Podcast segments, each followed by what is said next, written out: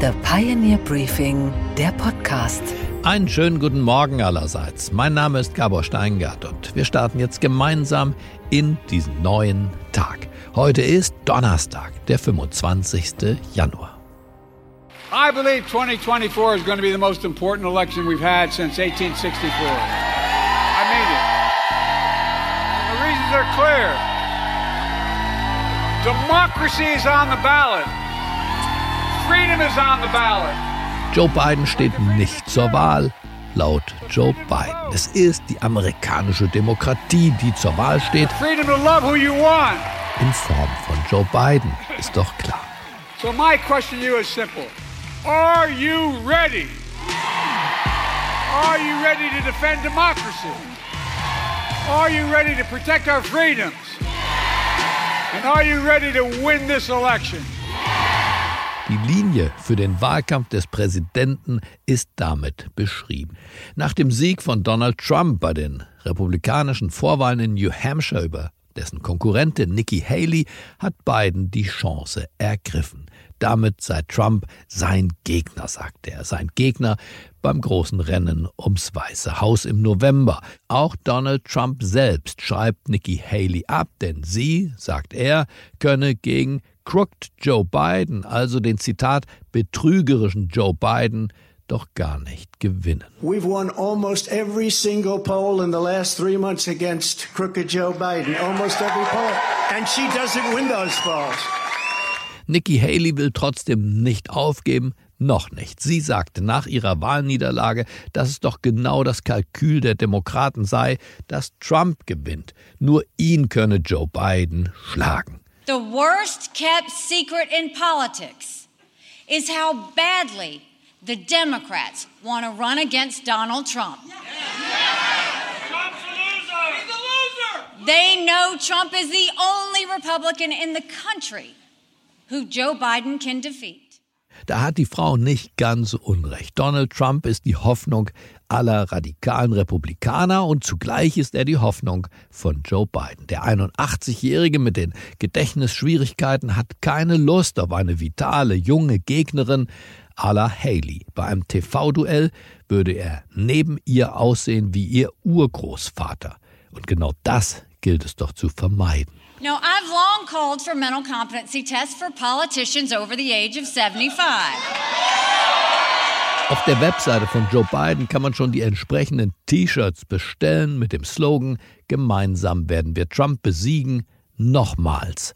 Der Präsident will die Wahl gewinnen auf dem Ticket, dass Trump eben unwählbar sei. Dieser laute Mann, der für alles Antiliberale steht und der mit Fake News um sich wirft, wenn er zum Beispiel erzählt, wie gestern Nacht die Demokraten würden die Steuern vervielfachen wollen. Do they hate our country? They must hate our country because there's no other reason that they can be doing the things they do. Take a look. The taxes, they want to raise your taxes times four. Bei all diesem Schlachtgetümmel fällt im besten Fall gar nicht auf, dass Joe Biden eigentlich auch sehr vieles fehlt, um ein guter Präsident zu sein. Eine politische Vision zum Beispiel. So gesehen ist Donald Trump für Joe Biden ein Geschenk des Himmels. Je lauter, schriller, rabiater, je trumpiger, umso besser. Biden ist das leere, verstaubte, bisschen muffig riechende kleine Straßencafé, in das man dennoch gerne einkehrt, weil es draußen stürmt und regnet.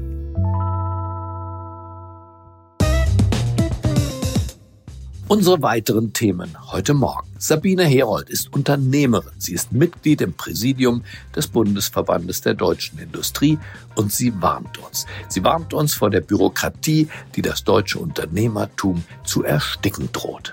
Warum muss ich alles schriftlich machen, dokumentieren, äh, Zwangsschulungen absolvieren und so weiter? Insofern diese, diese Mündigkeit, die geht mir in unserem Staat oftmals verloren. Unsere Börsenreporterin Anne Schwedt an der Wall Street hat die neuesten Zahlen von Tesla und auch die von IBM. Außerdem, vor 250 Jahren wurde das erste Hotel der Welt eröffnet und wir hören heute Morgen Songs, die gefährlich sind zumindest im Straßenverkehr. Deutschland ist auf Wachstumskurs. Leider nicht ökonomisch, aber was die Bürokratie angeht, da wächst und wuchert es umso mehr. Der Staat ist übergriffig geworden.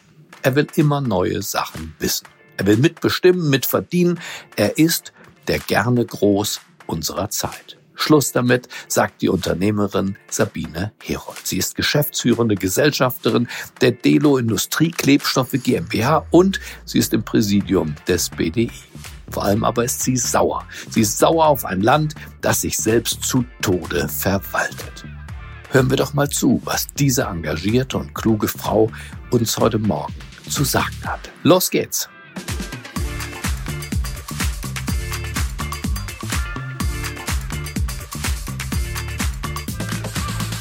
Einen schönen guten Morgen, Sabine Herold. Guten Morgen, Herr Steingart. Frau Herold, Sie kämpfen gegen die Bürokratie, ist das richtig? Warum eigentlich gerade gegen die Bürokratie? Die scheint Sie besonders zu nerven. Es ist einfach bürokratisch so viel festgelegt, wo ich sage, wir könnten uns, uns auf unsere Produkte, auf unsere Unternehmen konzentrieren und man kriegt so viele Handschellen angelegt und ich glaube, die Politik ist sich darüber gar nicht mehr im Klaren, was ein Unternehmer alles leisten muss und darüber möchte ich am liebsten mit der Politik auch sprechen. Haben Sie ja auch getan. Sie haben Olaf Scholz sogar persönlich angesprochen, ein Papier ihm überreicht. Aber Bevor wir auf das Papier kommen, sagen Sie mir, was ist der, der krasseste Fall, wo Bürokraten Ihnen das Leben schwer gemacht haben? Ich weiß gar nicht, wo ich anfangen soll. Ich fange mal bei einem Thema an und ganz provokant die ganzen Beauftragten. Haben Sie eine Idee, ein Unternehmen in unserer Größenordnung, wie viele unterschiedliche Beauftragte hat ein solcher Mittelständler denn wohl? Was schätzen Sie?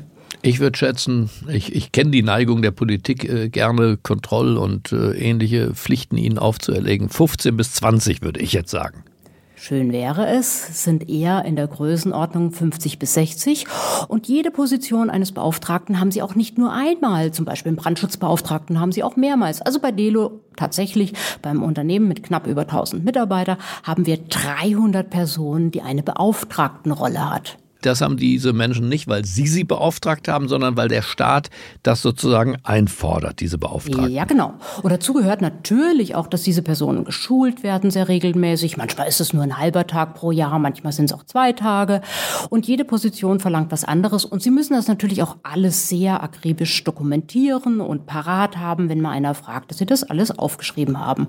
Nun ist und der Brandschutzbeauftragte ja, äh, Frau Herold, durchaus sinnvoll. Es gibt auch ein paar andere Beauftragte, die würden mir einfallen die, die können sinnvoll sein. Das ist ja nicht alles Unsinn, was unser Staat tut. Aber sagen Sie mal was besonders Unsinniges unter diesen Beauftragten, wo Sie sich die Haare raufen?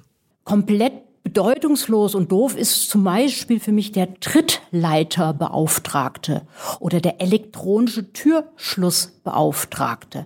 Also das wird teilweise dann wirklich absurd. Der dritte Leiterbeauftragte, der muss halt schauen, dass äh, Kollegen äh, im Büro wirklich den äh, Elefantenfuß nutzen oder in der Logistikabteilung ganz besondere Arten von Leitern, die natürlich auch geschützt sind, dass sie nicht runterfallen. Das macht auch alles Sinn. Nur ich behaupte einfach als Unternehmer, ich will doch keine Mitarbeiter, die verletzt sind. Ich werde schon selber darauf achten, dass sie sich nicht verletzen.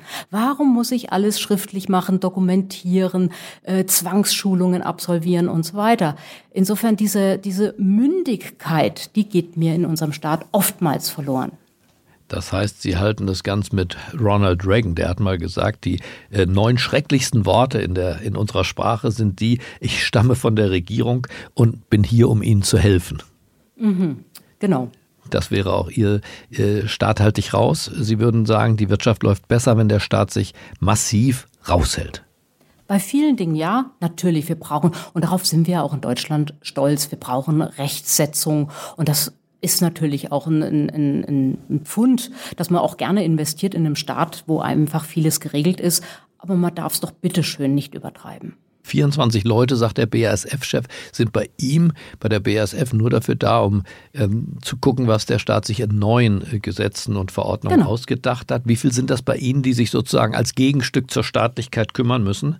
Also ich kann es Ihnen in Zahl gar nicht sagen. Also alleine in Buchhaltung, Finanzen, Controlling äh, sind es mindestens zwei, die den ganzen Tag gar nichts anders machen, um sich das anzuschauen. Aber wir sind natürlich als Ingenieurunternehmen im chemischen Bereich. In der Chemie haben wir mindestens haben wir auch zwei Juristen da noch sitzen, die sich das an, mit anschauen. Aber ob das jetzt tagesfüllend ist, wie viel, ich kann es in Summe gar nicht sagen. Aber es ist unfassbar viel Zeit, allein zu gucken, halten wir uns wirklich an alle Gesetze und machen wir alles richtig. Nun haben Sie ja mal ein paar Punkte zusammengeschrieben, Genehmigungsverfahren, mhm. wo man überall straffen könnte und haben das dem Bundeskanzler am Rande eines Chemiegipfels, Ihre Unternehmung zählt zu den Chemieunternehmen in Deutschland, überreicht. Ähm, wie, wie kam es dazu, zu, zu der Begegnung und hat er Sie aktiv aufgefordert oder haben Sie ihm das einfach in die Hand gedrückt? Ja, also aktiv auffördern, das wird man nie. Also wenn man da nicht selber sich in die Bresche schlägt, kommt man zu gar nichts. Der Chemiegipfel fand deswegen statt, dass der Bundeskanzler und auch äh, sein Vizekanzler sagten, okay, Energie scheint ein wichtiges Thema für die deutsche Industrie zu sein. Und gerade in der Chemieindustrie ist das natürlich meistens ein wesentlicher Bestandteil der Bill of Material, also der, der Herstellkosten. Und insofern hat er eingeladen, was könnten wir tun, damit nicht die Chemieindustrie komplett aus dem Land verschwindet, sondern trotzdem hier sich zum Standort bekennt. Und dadurch hat er hier wichtige Leute aus der chemischen Industrie eingeladen. Und das war natürlich maßgeblich auch das VCI, also Verband der chemischen Industrie, das Präsidium. Und da da nicht nur die Großkopferten reden sollten, sondern auch ein paar Mittelständler, war auch ich dazu eingeladen. Das war der Hintergrund. Insofern war das gar nicht über Bürokratie, aber ich habe gedacht, naja, wenn ich den Zettel schon mal erstellt gestellt habe, dann versuche ich den auch noch unterzubringen. Das war mir gelungen. Und er war interessiert auch, sagten Sie. Äh, der war interessiert. Mir ist schon klar, dass der Herr Bundeskanzler nicht gerade Zeit hat, sich um die einzelnen Belange eines Mittelstandlers zu bekümmern, ist mir klar. Aber er hat es weitergegeben und das ist für mich schon ein kleiner Sieg. Die Frage ist ja, wie lernwillig ist unser Staat? Diese Menschen, die Ihnen das Leben schwer machen, gegenübertreten, wie treten die auf? Sind das lernwillige Menschen oder fühlen die sich als ihre Herren? Ähm, ich, ich nehme eher wahr, dass man oftmals von Angst regiert wird. Wenn ich jetzt hier irgendwas zurücknehme, eine Regelung, die ja schon mal durchgesetzt war, könnte man mir irgendwas anhängen, könnte dann irgendwie ein, auch ein Ministerium zur Verantwortung gezogen werden. Und auch dazu neigen wir alle etwas. Wenn irgendwas passiert, wird sofort gefragt, wer ist verantwortlich. Also ich nicht, das ist klar. Gut, weil wir ein sehr verrechtlichtes äh, System genau. haben, ähm, das schwer zurückzuschneiden ist offenbar. Wenn Sie nur einen einzigen Wunsch frei hätten, Frau Herold, einen einzigen Wunsch zum Bürokratieabbau, und den würden wir aber heute noch erfüllen, was wäre das für einer? Um es einfach zu machen, alle Beauftragten abschaffen und das in die Verantwortung der Unternehmen geben. Ja, danach kann nichts kommen. Das ist zumindest mal ein einfacher Vorschlag. Vielen Dank, Frau Herold, für Ihre Ideen dazu. Gerne.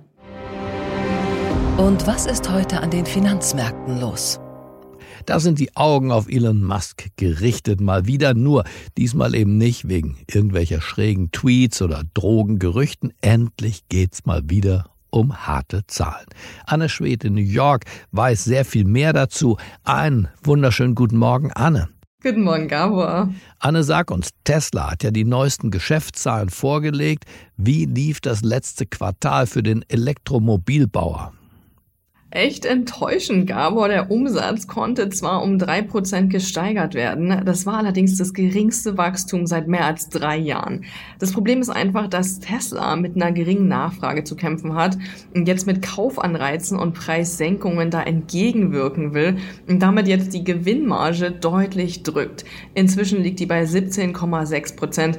Vor einem Jahr lag die noch bei 23,8 Prozent. Analysten hatten da echt bessere Zahlen erwartet. Und auch Tesla selbst schaut nicht gerade optimistisch in die Zukunft und glaubt, dass sich das Wachstum im laufenden Jahr weiter verlangsamen wird. Begründet wird das damit, dass sich Tesla gerade zwischen zwei Wachstumswellen befinde. Eine von den Modellen 3 und Y und jetzt eine zweite Welle, die mit den neuen Fahrzeugen der nächsten Generation beginne. Von dem sonst immer genannten Ziel, durchschnittlich im Jahr 50 Prozent wachsen zu wollen, war gestern gar nicht die Rede. Die Anleger waren entsprechend enttäuscht und schickten die Aktien nachbörslich um knapp 6 Prozent ins Minus. Und dann Anne, lass uns noch über IBM sprechen. IBM, der Software-Riese aus New York State, hat ebenfalls seine Bücher geöffnet. Aber was gibt's da zu sehen? Ja, da sah es tatsächlich deutlich besser aus. Der Umsatz wurde um 4% gesteigert, der Gewinn sogar um 22%. Sowohl im Software- als auch im Beratungsgeschäft laufe es super und auch für das laufende Jahr ist IBM optimistisch und stellt ein Umsatzwachstum von bis zu 6% in Aussicht. Alles besser als von Analysten erwartet. Womit IBM momentan echt abräumen kann, ist, dass es bei den Unternehmen eine große Nachfrage nach Beratung rund um den Einsatz von KI-Produkten gibt. In dem Bereich allein hätten sich die Aufträge im abgelaufenen Quartal verdoppelt. Die Anleger waren rundum begeistert. Die IBM-Aktie stieg nachbörslich um 8,2 Prozent. Okay, Gabor, und was hat dich heute Morgen wirklich überrascht? Dass heute vor 250 Jahren das erste kleine, aber feine Hotel dieser Welt eröffnet hat.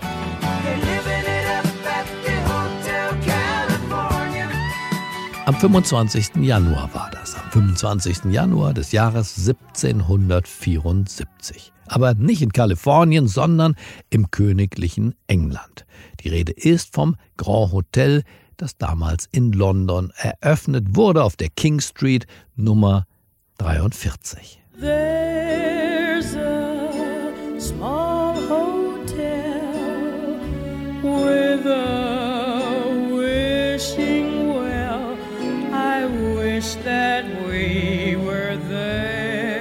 Ella Fitzgerald hat vom kleinen Hotel gesungen.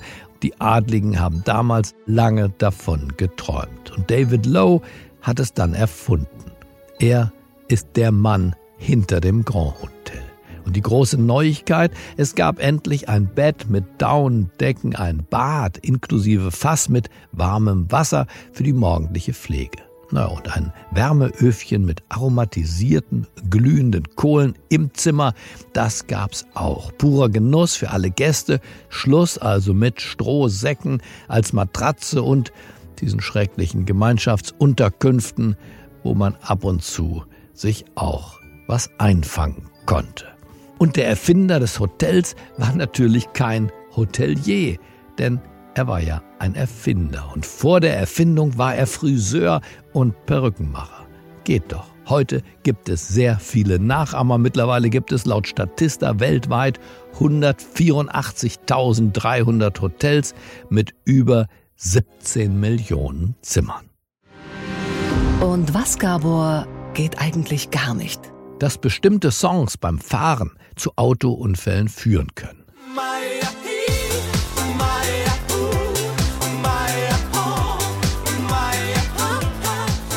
dieser Song, The D'Agostea Dintei von Ozone, ist nach dieser Messung das gefährlichste Lied für alle Autofahrer. Mit einem Ablenkungsscore, der jetzt wissenschaftlich erhoben wurde, von 78 Prozent. Und damit den höchsten kombinierten Werten bei Faktoren wie Beats per Minute, Lautstärke, Energie, Tanzbarkeit.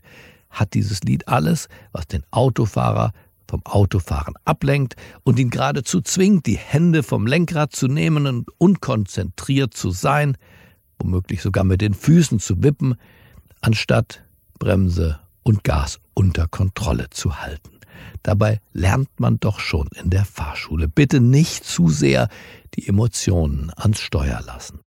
Auf Platz 2 dieser Liste der gefährlichsten Autofahrerlieder liegt übrigens Empire State of Mind von JC.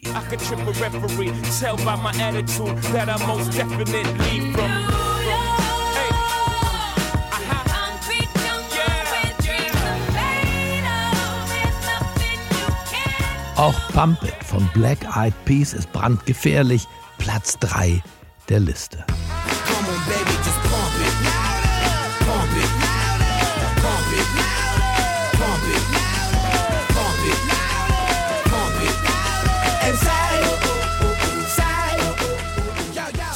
Und an alle, die jetzt im Auto sitzen und tatsächlich bis dahin noch überlebt haben, wie haben an sie gedacht. Und deswegen spielen wir keines dieser weiteren gefährlichen, brandgefährlichen Songs, sondern begleiten sie und auch alle anderen mit Schwebezustand auf dem Weg zur Arbeit heute Morgen. Ton ab für den Mann der Ballade, Ed Sheeran. I don't deserve this.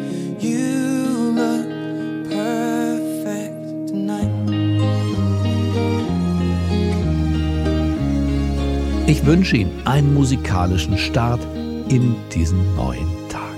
Und morgen begrüßt Sie an dieser Stelle aus diesem Studio meine geschätzte Kollegin Chelsea Speaker. Freuen Sie sich auf Sie und bleiben Sie mir gewogen. Es grüßt Sie auf das Herzlichste. Ihr Gabor Steingart.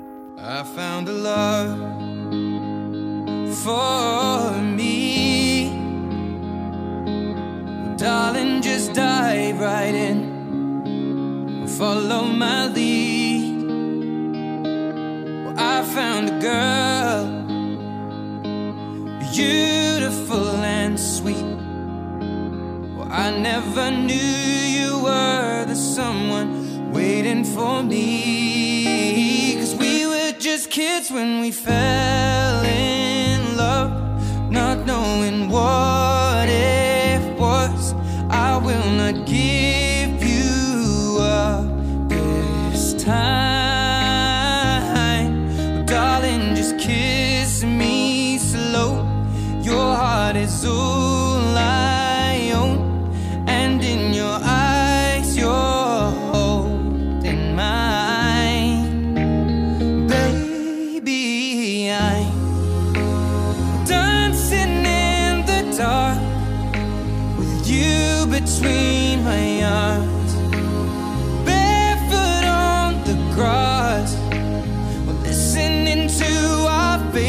song.